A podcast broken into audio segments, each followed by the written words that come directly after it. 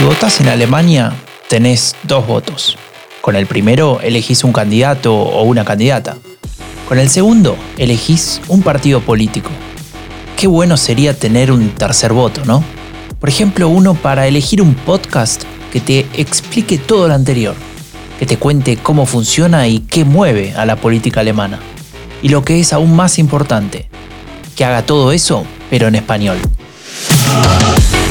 Yo soy Franco de Ledone y junto a Raúl Gil venimos a cumplir ese deseo, porque esto, esto es el tercer voto, política alemana en español.